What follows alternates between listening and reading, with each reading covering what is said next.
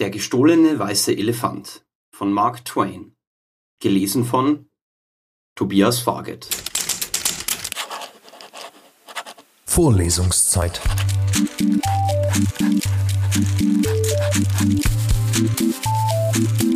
Der Geschichten-Podcast für jede Gelegenheit.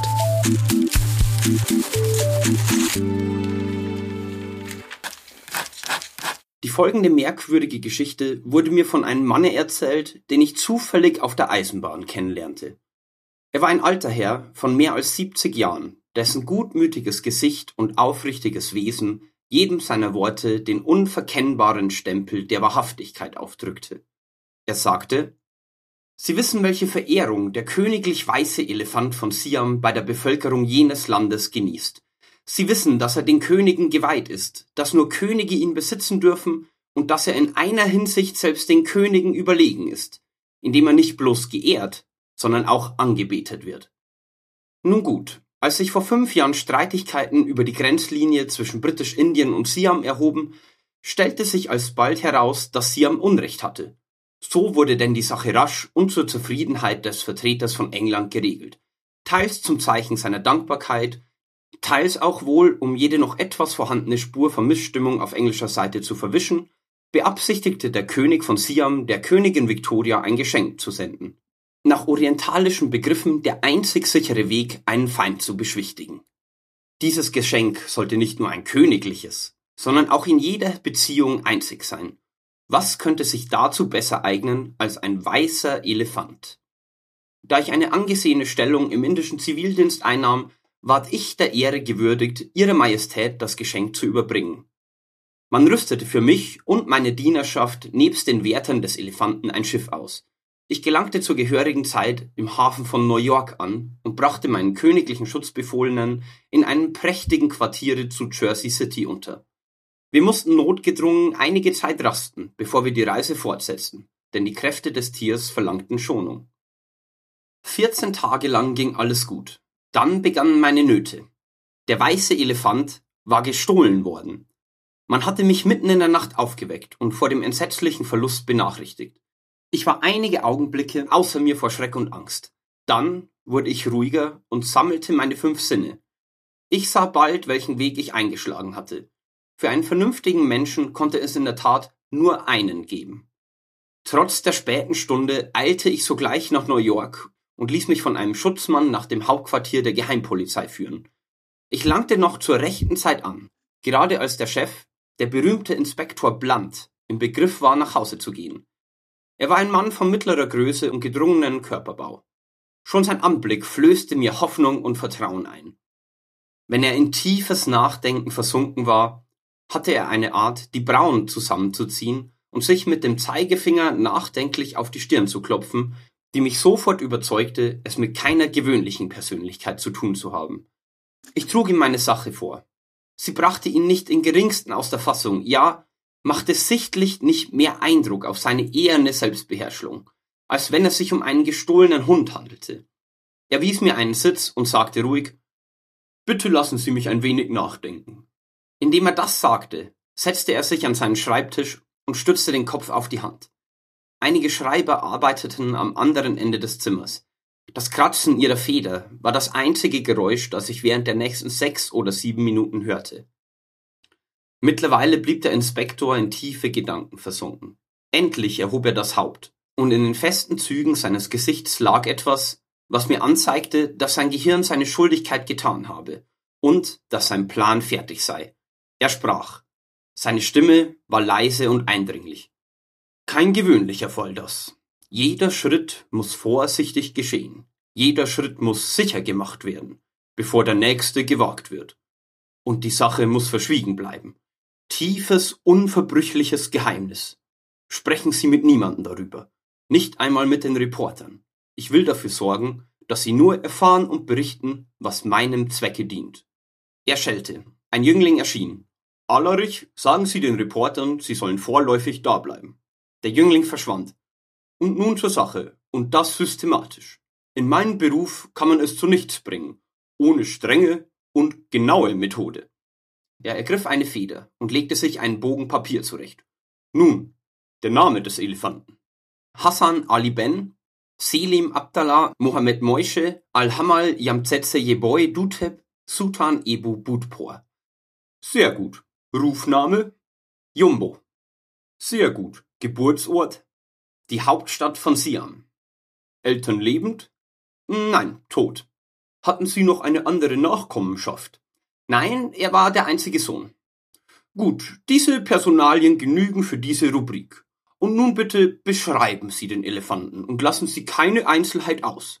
Sei sie auch noch so unbedeutend. Das heißt, unbedeutend von Ihrem Gesichtspunkt aus. Für Leute meines Berufs gibt es keine unbedeutenden Einzelheiten. Ich beschrieb und er schrieb nieder. Als ich zu Ende war, sagte er, Hören Sie und berichtigen Sie mich, wenn ich einen Fehler gemacht habe. Er las wie folgt. Höhe 19 Fuß, Länge von der Stirn bis zum Schwanzansatz 26 Fuß, Länge des Rüssels 16 Fuß, Länge des Schwanzes 6 Fuß, Totallänge einschließlich Rüssel und Schwanz äh, 48 Fuß, Länge der Fangzähne 9,5 Fuß, Ohren im Verhältnis zu diesen Dimensionen, Fußspur gleich der Spur eines Fasses, das man im Schnee aufrecht stellt. Farbe des Elefanten ein schmutziges Weiß.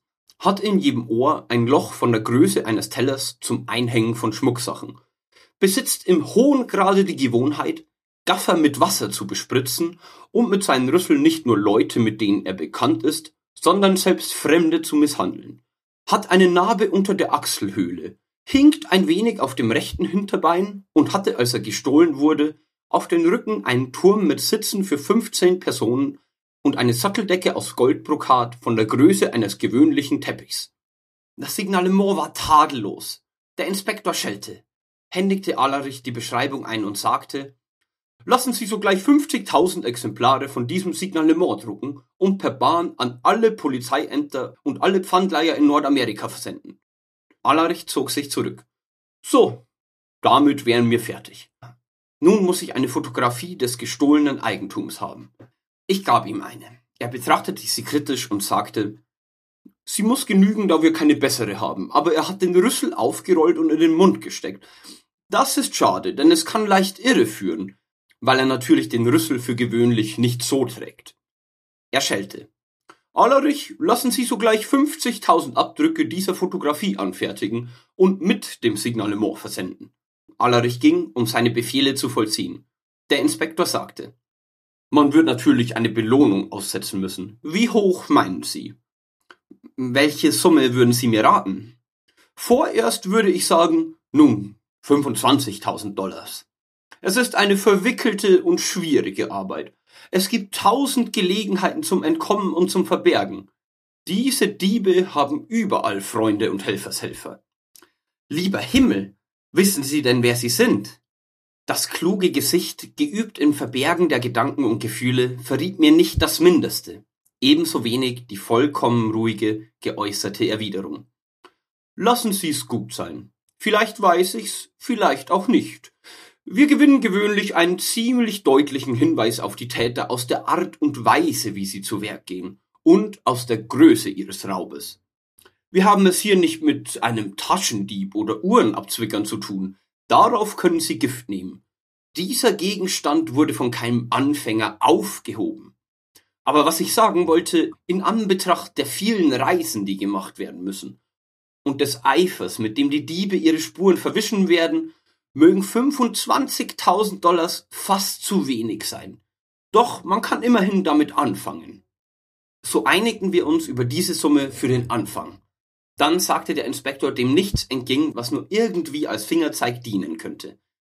Es gibt in der Polizeigeschichte Fälle, die beweisen, dass Verbrecher durch Eigentümlichkeiten in ihrer Geschmacksrichtung entdeckt worden sind. Sagen Sie, was ist Ihr Elefant und wie viel? Was er ist? Einfach alles. Er ist ein Menschen, er ist eine Bibel, er ist alles, was zwischen Mensch und Bibel liegt. Gut, wirklich sehr gut, aber zu allgemein. Ich brauche Details. Details haben in unserem Beruf allein Wert, also die Menschen betreffend. Wie viele davon wird er, wenn sie frisch sind, zu einer Mahlzeit oder sagen wir während eines Tages verzehren? Es wird keinen großen Unterschied machen, ob frisch oder nicht, und ich denke, dass fünf Menschen eine gewöhnliche Mahlzeit für ihn sind. Sehr gut. Fünf Menschen, wir wollen das notieren. Welche Rassen hat er am liebsten? Hm, in dieser Beziehung ist er nicht sehr wählerisch. Er zieht Bekannte vor, hat aber keinerlei Voreingenommenheit gegen Fremde. Sehr gut. Nun zu den Bibeln. Wie viele Bibeln würde er zu einer Mahlzeit brauchen? Eine ganze Auflage. Das ist kaum genug. Meinen Sie die gewöhnliche Oktavbibel oder die illustrierte Familienbibel? Ich glaube, dass ihm an den Illustrationen viel liegen würde. Das heißt, er wird sie nicht höher schätzen als einfachen Druck. Sie haben mich nicht recht verstanden. Es kommt auf das Gewicht an. Die gewöhnliche Oktavbibel wiegt etwa zwei und ein halbes Pfund, während die Quaterbibel mit den Illustrationen von Doré zehn bis zwölf Pfund wiegt. Also wie viele Doré-Bibeln würde er wohl auf einmal verzehren? Man sieht, dass sie den Elefanten nicht kennen, sonst würden sie nicht fragen. Er frisst einfach ganz so viel, als man ihm gibt. Äh, gut, drücken Sie es in Dollars und Cent aus. Wir müssen uns bestimmt fassen. Die Doré-Bibel kostet 100 Dollars pro Exemplar, in Juchenleder gebunden. Er würde für etwa 25.000 Dollar brauchen. Sagen wir eine Auflage von 500 Exemplaren. So ist das genauer, ich will's notieren. Also er isst gerne Menschen und Bibeln, das hätten wir. Was ist das sonst? Ich brauche Details. Hat er keine Bibeln, so ist er Backsteine. Hat er keine Backsteine, so ist er Flaschen. Hat er keine Flaschen, so ist er Kleider. Hat er keine Kleider, so ist er Katzen. Hat er keine Katzen, so ist er Austern. Er isst ferner Schinken, Zucker, Pasteten, Kartoffeln, Kleie, Hafer und besonders Reis, denn damit wurde er hauptsächlich aufgezogen. Kurzum, er frisst alles, was er kriegen kann. Sehr gut. Gewöhnliche Menge zu einer Mahlzeit. Nun so äh, zwischen sieben und acht Zentner. Und er trinkt alles, was flüssig ist. Milch, Wasser, Schnaps, Sirup, Castoröl, Kampfergeist, Carbolsäure. Es ist unnütz, auf Einzelheiten einzugehen. Was Ihnen Flüssiges einfällt, notieren Sie getrost. Sehr gut. Quantität?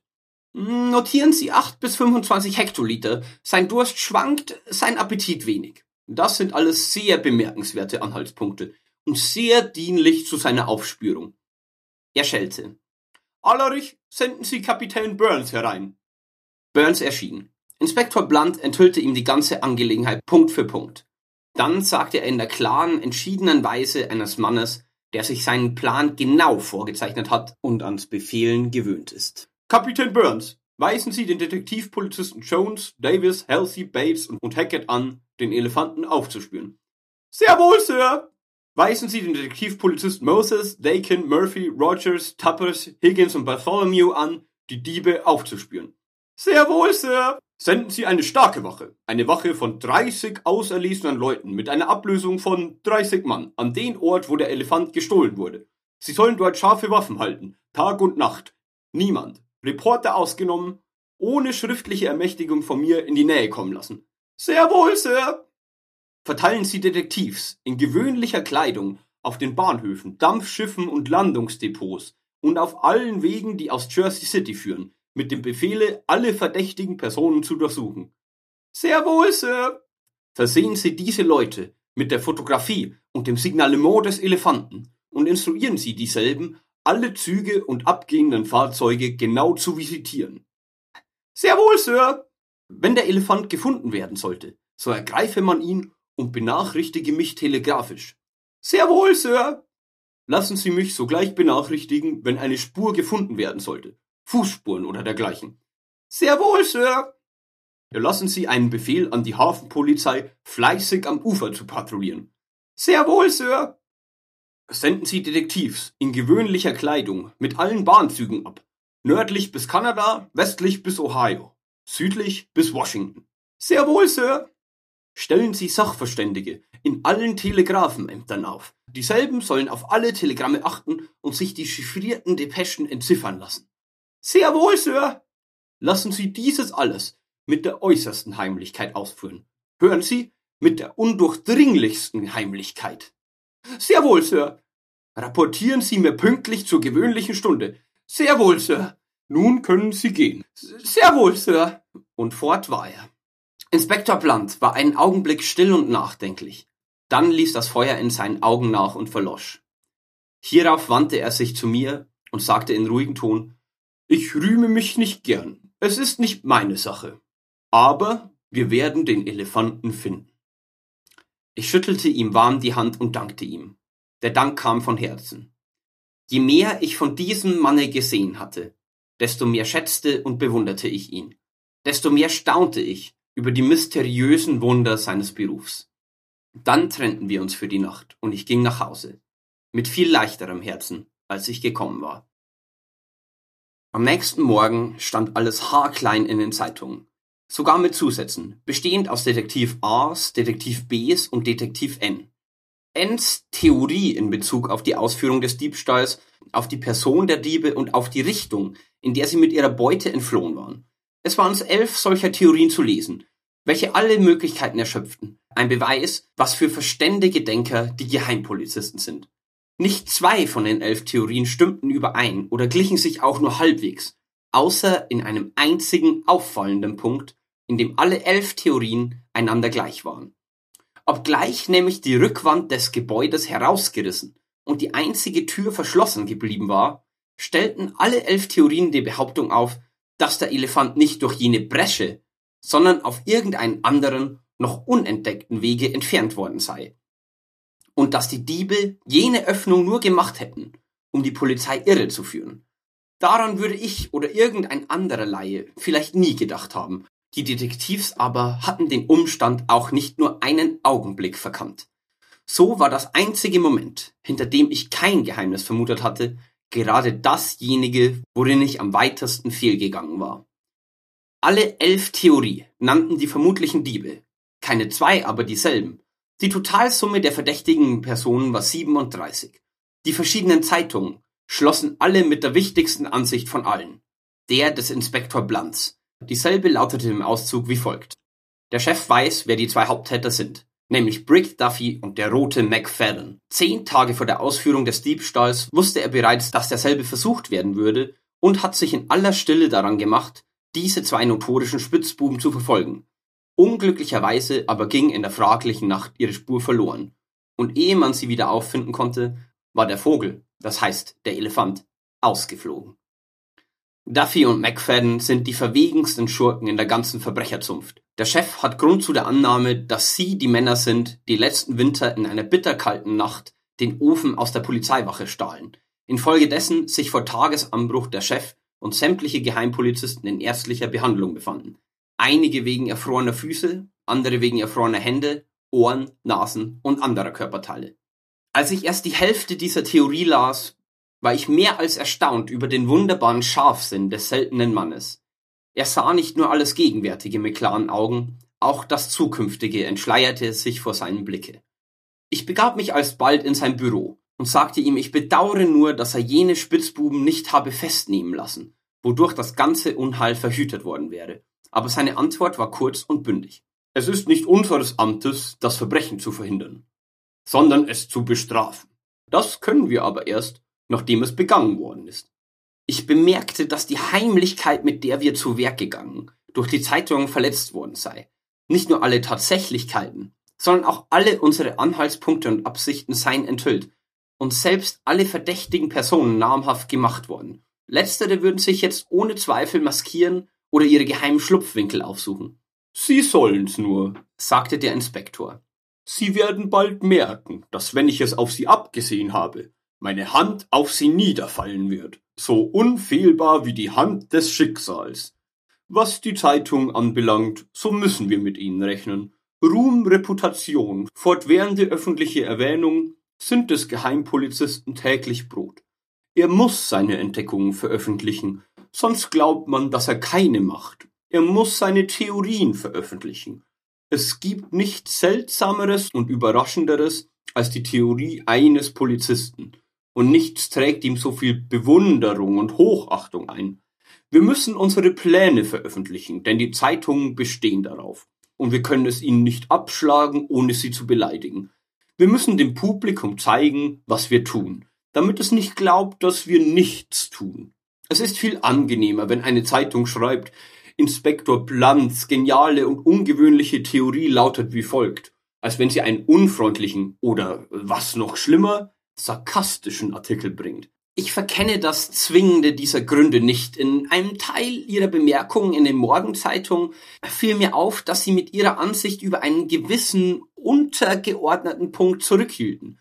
Ja, das tun wir stets. Es macht immer Effekt. Übrigens hatte ich mir über jenen Punkt eine Ansicht noch gar nicht gebildet. Ich deponierte bei dem Inspektor eine beträchtliche Geldsumme zur Bestreitung der laufenden Ausgaben und setzte mich dann nieder, um auf Nachrichten zu warten. Jeden Augenblick konnten Telegramme einlaufen.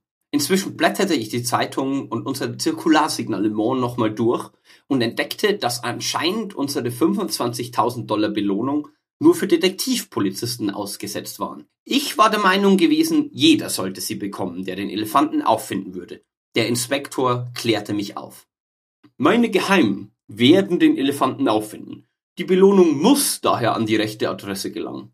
Wenn andere Leute das Tier fänden, so wäre das nur dadurch möglich, dass sie die Polizisten ausspionieren und aus Kenntnissen und Beobachten der Polizisten, welche sie sich zu eigen gemacht haben, Vorteil ziehen. An der Berechtigung der Polizei zu der Belohnung könnte das nichts ändern. Eine solche Belohnung ist dazu da, die Männer, welche diese Art von Arbeit ihre Zeit und ihren ausgebildeten Scharfsinn widmen, anzuspornen nicht aber dem ersten Besten in den Schoß zu fallen, der zufällig einen Fang gemacht hat. Das war sicher nicht nur recht und billig. Auf einmal begann der Telegrafenapparat in der Ecke zu ticken. Das Resultat war folgende Depesche. Flower Station, New York, 7.30 Uhr vormittags. Habe eine Spur. Fand eine Reihe tiefer Spuren, die über eine benachbarte Farm führen. Folgte ihnen eine halbe Stunde östlich ohne Resultat. Der Elefant ging wahrscheinlich westlich. Werde ihm jetzt in jene Richtung nachspüren. Dali, Detektiv. Dolly ist einer unserer tüchtigsten Polizisten, sagte der Inspektor. Wir werden bald mehr von ihm hören. Telegramm Nummer zwei kam. Barkers, Neu Jersey, 7.40 Uhr vormittags. Eben angekommen. Glasfabrik hier während der Nacht erbrochen und 800 Flaschen entwendet. Wasser in größerer Menge erst fünf Meilen von hier zu haben. Werde dahin aufbrechen. Elefant wahrscheinlich durstig. Flaschen waren leer. Barker, Detektiv. Auch das ist vielversprechend, sagte der Inspektor. Ich sagte Ihnen, ich sagte Ihnen, seine Begierden würden keine schlechten Fingerzeige sein. Weitere Telegramme. Taylorville, Long Island, 8.15 Uhr vormittags. Ein Heuschober in der Nähe während der Nacht verschwand. Wahrscheinlich aufgefressen. Fand eine Spur und verfolgte sie eilig. Hubbard, Detektiv. Was er für Sprünge macht, sagte der Inspektor. Ich wusste, dass wir ein schwieriges Stück Arbeit vor uns hätten, aber wir werden ihn deshalb doch kriegen. Flower Station, New York, 9 Uhr vormittags. Verfolgte die Spuren über eine Stunde westlich. Sind groß, tief und ausgezackt. Bin eben einem Farmer begegnet, der sagte, es seien keine Elefantenfußstapfen. Sagt, es seien Löcher von den Bäumen, die er letzten Winter aus dem gefrorenen Grunde ausgrub. Ich bitte um Verhaltungsbefehle bezüglich weiterer Schritte. Dali, Detektiv. Aha. Ein Helfershelfer der Diebe. Die Sache wird ernst, sagte der Inspektor und diktierte folgendes Telegramm an Dali. Verhaften Sie den Mann und zwingen Sie ihn, seine Komplizen zu nennen. Verfolgen Sie die Spuren weiter bis zum stillen Ozean, wenn es sein muss. Inspektor Blunt. Nächstes Telegramm. Coney Point, Pennsylvania. 8.43 Uhr vormittags. Büro der Gasanstalt hier während der Nacht erbrochen und die unbezahlten Gasrechnungen von drei Monaten gestohlen. Fand eine Spur und verfolge sie. Murphy, Detektiv. Himmel, rief der Inspektor. Solle er Gasrechnungen verzehren? Wahrscheinlich aus Dummheit. Darauf kam nachstehendes, aufregendes Telegramm. Ironville, New York, 39 vormittags. Soeben angekommen. Stadt in Aufregung. Elefant kam hier durch, früh 5 Uhr. Einige sagen, er ging östlich und andere sagen westlich. Einige nördlich, andere südlich. Keiner aber weiß etwas genaueres zu berichten. Er tötete ein Pferd. Ich verschaffe mir ein Stück davon für alle Fälle. Tötete es mit seinem Rüssel. Schließe aus der Wunde, dass er von links schlug. Aus der Lage des Pferdes schließlich, dass der Elefant nordwärts die Berkeley-Bahn entlang reiste. Hat viereinhalb Stunden Vorsprung, folge aber sogleich seiner Spur. Horse, Detektiv. Ich konnte meine Freude nicht zurückhalten. Der Inspektor blieb so ruhig wie eine Statue. Er schellte gelassen. Allerich, senden Sie Kapitän Burns zu mir. Burns erschien. Wie viele Mann sind reisefertig? 96, Sir. Senden Sie dieselben sogleich nach Norden. Sie sollen sich längs der Berkeley-Bahnlinie nördlich von Ironville konzentrieren. Sehr wohl, Sir. Sie sollen ihre Bewegungen mit der äußersten Heimlichkeit ausführen. Sobald andere von den Leuten frei werden, sollen sie sich fertig machen. Sehr wohl, Sir. Sie können gehen. Sehr wohl, Sir. Gleich darauf kam ein weiteres Telegramm. Sage Corners, New York, 10.30 Uhr vormittags. Eben angelangt. Elefant kam 8.15 Uhr hier durch.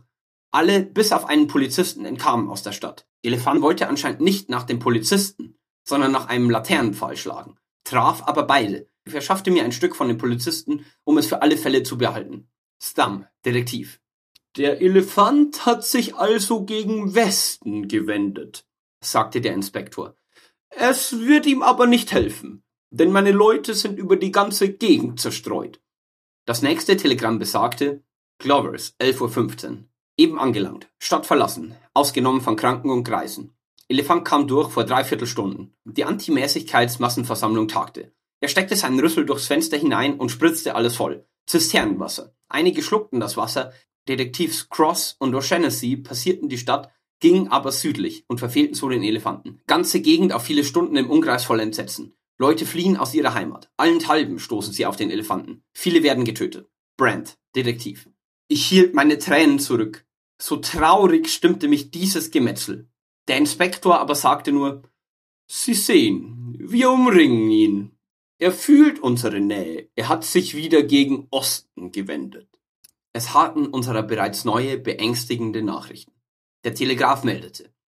Hogan Point, 12.19 Uhr nachmittags. Eben angelangt. Elefant kam vor einer halben Stunde hier durch. Jähen Schrecken verbreitend, wütete durch die Straßen, zwei Arbeiter gingen vorüber, tötete den, tötete den einen, der andere entkam. Bedauern allgemein. O'Flaherty, Detektiv. Nun ist er mitten unter meinen Leuten, sagte der Inspektor. Jetzt ist kein Entrinnen für ihn möglich. Eine Anzahl anderer Telegramme lief dazwischen ein, von Detektivs, die über New-Jersey und Pennsylvania zerstreut waren. Aus zerstörten Fabriken, Scheunen und Sonntagsschulbibliotheken wiesen sie die Spur des Elefanten mit an Sicherheit grenzenden Ausdrücken nach. Der Inspektor sagte, ich wollte, ich könnte mit ihnen verkehren und sie nach Norden dirigieren. Aber das ist unmöglich. Ein Geheimer geht nur dann zum Telegrafenamt, wenn er seinen Bericht absendet. Man weiß nie, wo man ihn fassen kann. Nun kam folgende Depesche. Bridgeport, Connecticut, 12.15 Uhr nachmittags.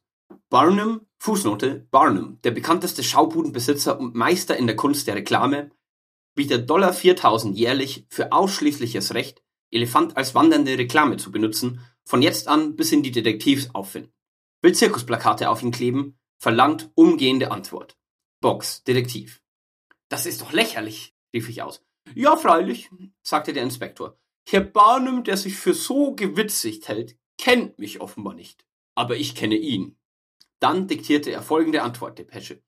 Herr Barnums Anerbieten abgelehnt. Entweder Dollar 7000 oder nichts.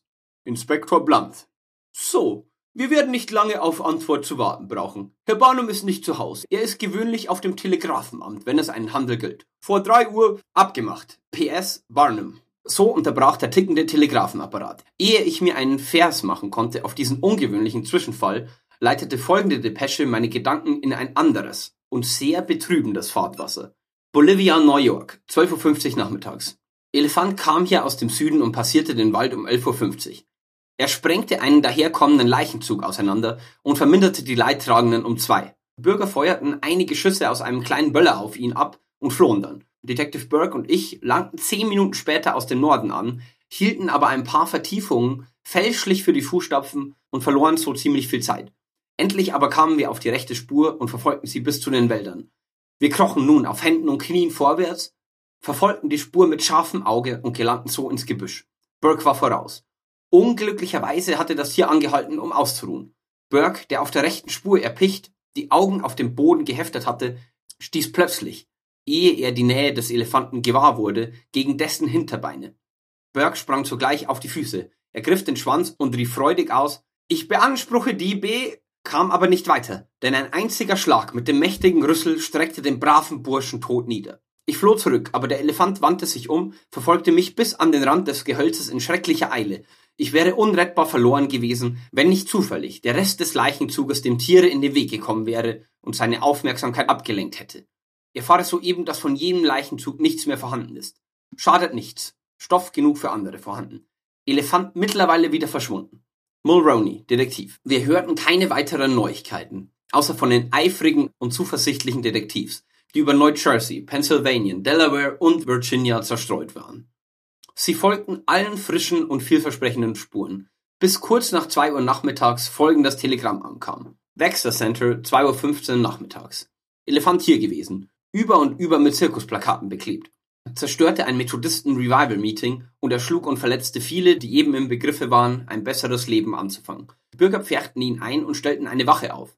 Als Detective Brown und ich ankamen, betraten wir die Umzäunung und schritten zur Feststellung der Identität des Elefanten an der Hand der Fotografien und des Signalements. Alle Zeichen stimmten genau. Ausgenommen eines, das wir nicht sehen konnten. Die Narbe unter der Achselhöhle. Um sich darüber zu vergewissern, kroch Brown unter das Tier.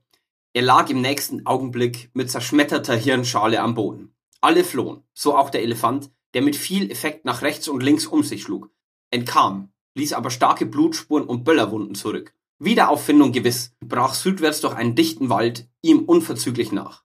Brent, Detektiv. Dies war das letzte Telegramm. Gegen Abend sank ein Nebel auf alles herab, so dicht, dass man auf drei Schritte Entfernung nicht das geringste unterscheiden konnte.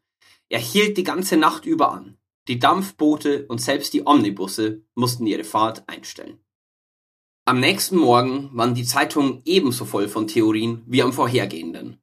Sie brachten ausführlich alle uns bekannten tragischen Ereignisse, dazu noch eine Menge weiterer telegrafischer Berichte, die sie von ihren Korrespondenten erhalten hatten. Spalte auf Spalte begegnete ich herzzerreißenden Artikelüberschriften. Der Grundton derselben war stets derselbe, etwa wie folgt. Der weiße Elefant ist los. Er schreitet weiter auf seinen verhängnisvollen Marsche.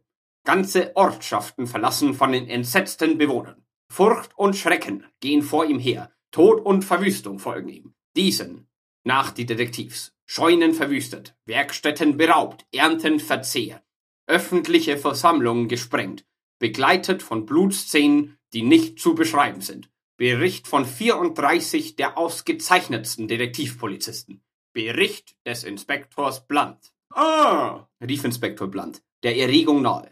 Das ist prächtig. Das ist die größte Leistung, die je eine polizeiliche Organisation vollbracht hat. Die Welt wird davon sprechen. Für mich aber gab es keine Freude. Mir war zumute, als ob ich diese blutigen Verbrechen begangen hätte und der Elefant mein unverantwortliches Werkzeug wäre. Und wie die Unfallliste angewachsen war, in einem Ort hat er sich in eine Wahl gemischt und fünf Agitatoren getötet. Er hatte diese Tat die Vernichtung zweier armer Teufel folgen lassen armer O'Donoghue, armer McFlanagan, die erst am Tage vorher in der Heimat der Unterdrückten aller Länder eine Zuflucht gefunden hatten und im Begriffe waren, zum ersten Mal das kostbare Recht amerikanischer Bürger an der Urne auszuüben, als sie niedergeschmettert wurden von der mitleidslosen Hand der Geißel Siams.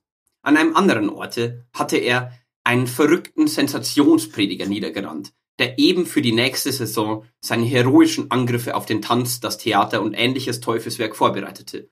In einem dritten Orte hatte er einen Blitzableiteragenten erschlagen. Und so ging die Liste weiter und wurde immer blutiger und herzzerreißender. Alle Berichte legten vollgütiges Zeugnis ab von der Tätigkeit und den hingebenden Eifer der Detektivs. Und alle schlossen mit der Bemerkung, dass dreimal hunderttausend Bürger und vier Detektivs das schreckliche Wesen sahen sowie dass er zwei von letzteren ums Leben brachte. Nur mit Angst hörte ich vom Neuen das Ticken des Telegrafenapparats. Es regnete förmlich Depeschen, aber glücklicherweise rechtfertigte ihr Inhalt meine Befürchtungen nicht.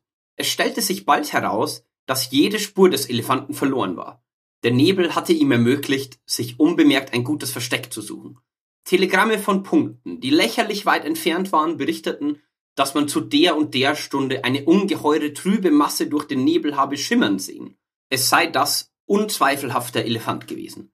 Diese trübe, ungeheure Masse hatte man in Neuhaven, Neu Jersey, in Pennsylvania und im Staate New York, in Brooklyn und sogar in der City von New York selbst gesehen. Immer aber war die trübe, ungeheure Masse rasch wieder verschwunden, ohne eine Spur zu hinterlassen. Jeder von den Hunderten, über diese ungeheure Landstrecke zerstreuten Detektivs sandte stündlich seinen Report. Und jeder hatte eine Spur, verfolgte sie und war dem Elefanten dicht auf den Fersen. Aber der Tag verging ohne weiteres Resultat. Ebenso der nächste Tag. Der dritte desgleichen. Die Zeitungsberichte mit ihren nichtssagenden Tatsachen, ihren Spuren, die zu nichts führten, und ihren blendenden, sinnverwirrenden Theorien fingen an langweilig zu werden. Auf den Rat des Inspektors verdoppelte ich die Belohnung. Vier weitere eintönige Tage folgten, dann kam ein schwerer Schlag für die armen geplagten Detektivs. Die Zeitungen lehnten es ab, ihre Konjunkturen zu drucken und sagten kühl, lasst uns in Ruhe. 14 Tage nach dem Verschwinden des Elefanten erhöhte ich auf des Inspektors Rat die Belohnung auf 75.000 Dollars. Es war das eine große Summe, aber ich wollte lieber mein ganzes Vermögen opfern, als mein Ansehen bei der Regierung einbüßen. Jetzt, da die Detektivs in Nöten waren, begannen die Zeitungen über sie herzufallen und die beißendsten Sarkasmen gegen sie zu schleudern. Das war Futter für die Bänkelsänger. Sie kostümierten sich als Detektivs und führten auf der, und führten auf der Bühne die Jagd nach dem verlorenen Elefanten auf. Die Karikaturenzeichner entwarfen Skizzen von Detektivs, die das Land mit Feldstechern absuchten, während der Elefant hinter ihrem Rücken ihre Äpfel aus den Taschen holte und machte das Warnzeichen der Detektivs, ein weit geöffnetes Auge mit der Devise Wir schlafen nie, auf alle mögliche Weise lächerlich. Die Luft war geschwängert mit Sarkasmen. Aber einen Mann gab es, der bei alledem ruhig, gelassen und unerschüttert blieb. Es war jenes eichenfeste Herz, der Inspektor Blood. Sein kühnes Auge senkte sich nie. Seine heitere Zuversicht wankte nie. Er wiederholte nur, lass sie spotten. Wer zuletzt lacht, lacht am besten. Meine Bewunderung für den Mann grenzte an Vergötterung. Ich war stets an seiner Seite. Sein Büro war ein qualvoller Aufenthalt für mich geworden, und es wurde täglich mehr. Doch solange er es dort aushalten konnte, war auch ich entschlossen zu bleiben, so lang als irgend möglich. So kam ich denn regelmäßig und blieb, zu jedermanns Verwunderung. Es war mir oft, als müsse ich davonlaufen. Wenn ich dann aber in jenes ruhige und anscheinend leidenschaftslose Antlitz blickte, hielt ich Widerstand. Etwa drei Wochen nach Verschwinden des Elefanten war ich eines Morgens eben im Begriff zu sagen, ich werde die Segel streichen und mich zurückziehen müssen, als der große Detektiv diesen feigen Gedanken wieder zurückscheuchte, indem er einen neuen, meisterhaften Schachzug vorschlug, nämlich mit den Dieben einen Kompromiss zu schließen. Die Fruchtbarkeit der Erfindungsgabe dieses Mannes übersteigt alles, was ich je erlebt. Und das will etwas sagen. War ich doch mit den auserlesensten Geistern der Welt in Berührung gekommen. Er sagte, er sei bester Zuversicht, dass er für 100.000 Dollar einen Kompromiss schließen und den Elefanten wiedererlangen könne. Ich sagte, ich würde am Ende die Summe aufbringen können. Aber was soll mit den armen Detektivs werden, die so wacker gearbeitet hatten? Er entgegnete. Bei Kompromissen bekommen sie stets die Hälfte. Das beseitigte meinen einzigen Einwand. Und so schrieb denn der Inspektor zwei Noten wie folgt. Werte Frau, Ihr Gatte kann sich viel Geld machen, und das ganz ohne Gefahr vor dem Strafgesetz, wenn er sich sogleich bei mir einfinden will. Chef Blunt. Von diesen beiden Noten sandte er die eine durch seinen vertrauten Boten an die wohlgeborene Frau Brick Duffys, die andere an die wohlgeborene Frau des roten McFadden. Innerhalb einer Stunde kam folgend beiliegende Antwort zurück. Sie alter Narr! Brick McDuffie ist gestorben, schon vor zwei Jahren. Bridget Mahoney. Chef Nachteule. Der rote Faden ist gehangen und im Himmel seit 18 Monaten. Jeder Esel außer einem Detektiv weiß das. Mary O'Hooligan. Ich hatte das lange vermutet, sagte der Inspektor. Es beweist mir nur die nie irrende Schärfe meines Instinkts. Sobald ein Mittel sich als erfolglos erwies, war er nie um ein anderes verlegen. Er schrieb sogleich ein Inserat für die Morgenblätter, von dem ich eine Abschrift aufbewahre. Zitat A. minus xwblv. 142n. TJND minus FZ 328 WMLG. OZPO minus Strichpunkt 2 M Ausrufezeichen OGW Punkt MUM. Punkt Zitat Ende. Lebt der Dieb noch? Erklärte mir der Inspektor, so wird ihn das sicher an den gewöhnlichen Rendezvousplatz bringen. Es sei dies ein Platz, wo alle geschäftlichen Angelegenheiten zwischen Detektivs und Verbrechern abgemacht werden. Die gesuchte Begegnung solle in der nächsten Nacht um 12 Uhr stattfinden. Bis dahin war nichts zu tun.